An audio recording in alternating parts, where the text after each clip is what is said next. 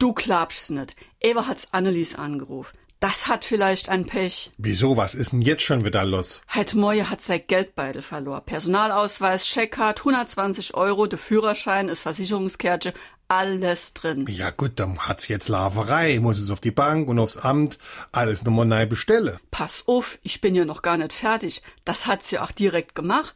Wie's am Rathaus vom Parkplatz fahrt, knallt dem mit Schmackesender in die Seite. Das Auto, total schade. Es hat die Schuller ausgekuchelt.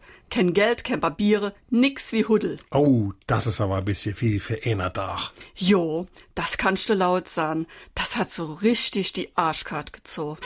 Warum wir so reden. Wie ma schwätze.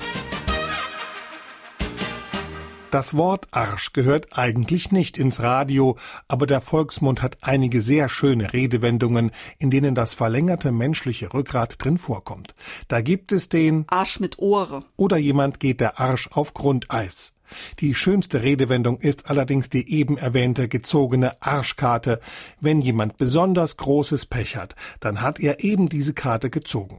Die Arschkarte geht auf die 1970 eingeführte rote Karte beim Fußball zurück. Da viele Fernsehzuschauer damals noch ein Schwarz-Weiß-Gerät hatten, konnten sie nur schwer erkennen, ob der Schiedsrichter nun die gelbe oder die rote Karte in der Hand hatte. Deshalb trug der Unparteiische die gelbe Karte in der Brusttasche, die rote verwahrte er in seiner Gesäßtasche auf. Der Spieler, dem der Schiedsrichter die rote Karte zeigte, musste vom Feld und hatte also die Arschkarte gezogen.